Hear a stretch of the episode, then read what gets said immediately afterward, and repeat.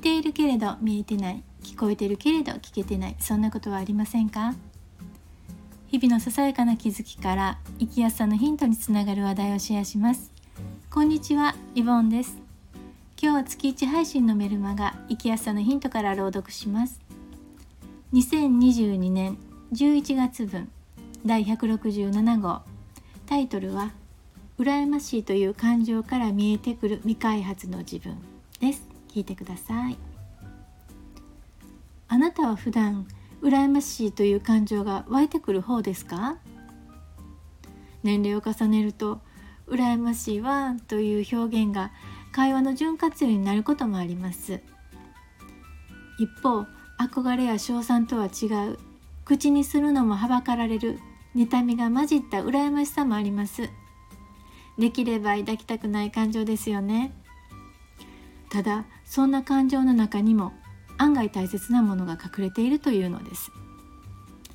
隠れているもの。それを心理臨床家の河合隼さんは未開発の自分とおっしゃいました。未開発の自分。そんな風に表現されると興味が湧いてきます。そこで今月は羨ましさから見えてくるこの未開発の自分について考えます。そもそも羨ましいというのは自分が持っていないものを相手が持っている状態に対して湧いてくるものです。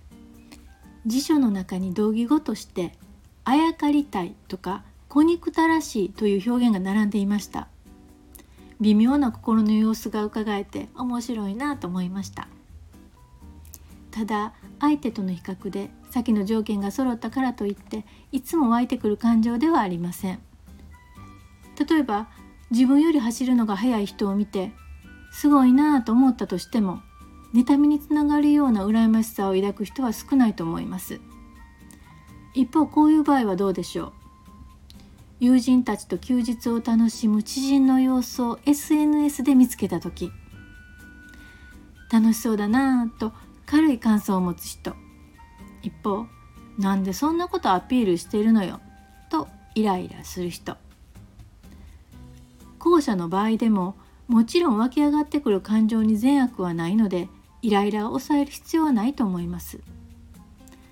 ただ自分でも扱いづらい妬みに発展する場合それをそのまま放っておくのはもったいないです。というのも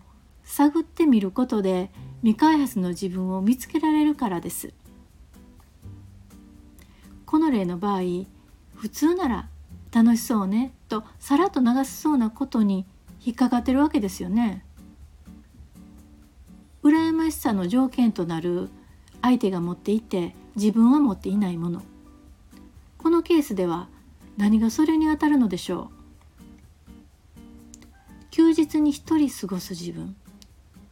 一方友人たちと楽しむ知人。これを比較してネガティブな気持ちが起こっていると仮定します。そうすると本来友人との関係を程よく築いて一人の時間もそれなりに楽しんでいるなら特に引っかかることは少なく妬みにはつながらなかったと思います。こんな風に考えを進めると妬みにまで至る羨ましさのもとは休日に一人でいる寂しさを認めたくないという思いが伝わってきます。ここにポイントがあるようです。そこでこのイライラはどこから来ているのかと考えてみる。これは相手へ向けていた思いを内省という形で自分に向けてみるということです。この例に限らずこだわってしまう事柄についてはその人自身が生きていく上で大切だと感じていることが多いですこの場合認めづらい一人の寂しさを振り返ることで何が示唆されるのでしょうか